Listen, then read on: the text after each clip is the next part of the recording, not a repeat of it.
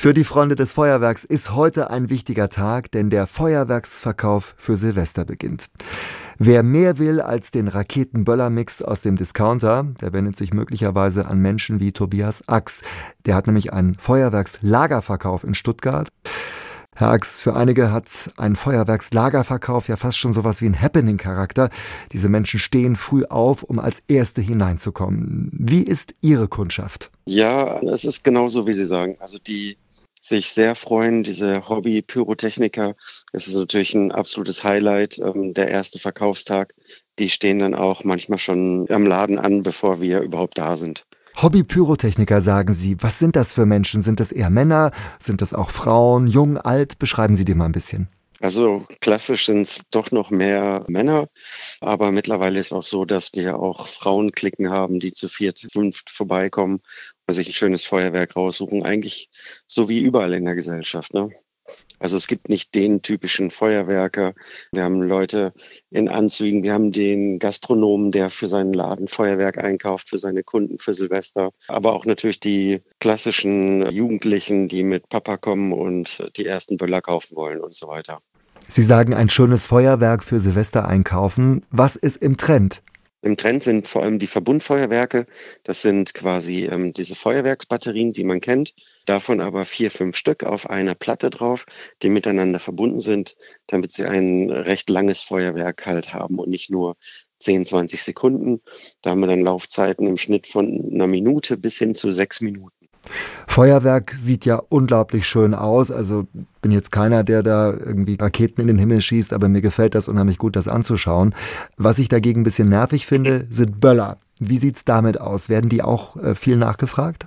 Ja, Böller ist immer so ein Thema, ne, an dem sich die Geister beim Feuerwerk natürlich scheiden. Böller werden immer noch nachgefragt, aber die Nachfrage wird deutlich weniger. Also ich sage mal, die, die Kunden gehen mehr hin zu schönen Artikeln anstatt zu lauten Artikeln. Aber die auf die Böller stehen, die hat man halt auch immer noch, aber nicht mehr so extrem wie früher.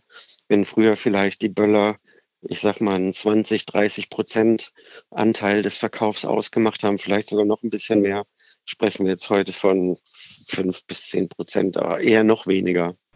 Es gibt die Diskussion, privates Feuerwerk zu verbieten, aus Umweltschutzgründen, aber auch weil manche meinen, das Geld könnte sinnvoller ausgegeben werden. Nun haben Sie die Aktion Brot und Böller ins Leben gerufen und spenden einen Teil des Umsatzes.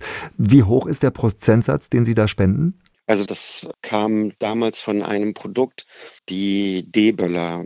Das war damals unser bestlaufender Artikel, als ich das aufgelegt habe. Und da habe ich gesagt, okay, da spende ich den Gewinn von diesem Produkt an die damals Nevin Subotic Stiftung, die heißt jetzt anders. Und die bauen davon Brunnen- und Sanitätseinrichtungen in Äthiopien, in äh, vornehmlich Ostafrika und äh, um den Menschen dort einfach eine höhere Lebensqualität und Bildung zu ermöglichen, weil die halt davon ausgehen, dass der Zugang zu sauberem Wasser der wichtigste Punkt ist, erstmal um eine Gesellschaft ordentlich aufzubauen.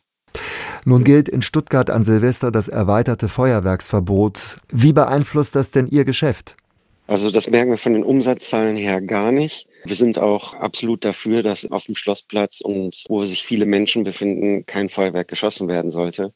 Ich war beim Millennium in Stuttgart und es war irre. Die Leute haben Böller in die Menschenmassen geworfen und es war wirklich furchtbar. Wir sind nach einer Stunde wieder gegangen. Deswegen bin ich absolut dafür, dass bei großen Menschenansammlungen ein absolutes Feuerwerkverbot gilt, aber nicht, wenn sie außerhalb wohnen mit ihrem der Vater mit den Kindern, die Familie vor der Haustür steht, ein bisschen Feuerwerk schießen will. Das sollte für Privatpersonen auch weiterhin erlaubt bleiben. Herr Ax, Sonntag ist Silvester. Wie sieht Ihr privates Feuerwerk aus? Groß, viel, laut. Dadurch, dass ja dieses Jahr Silvester an einem Sonntag ist, haben wir quasi den ganzen Tag, um uns auch darauf vorzubereiten.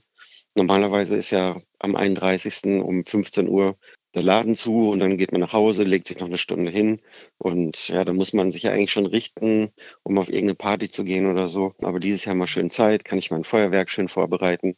Meine Nachbarn freuen sich eigentlich auch immer. Ja, bis zu Applaus aus allen Richtungen ist bei uns in der Straße eigentlich immer zu rechnen mit.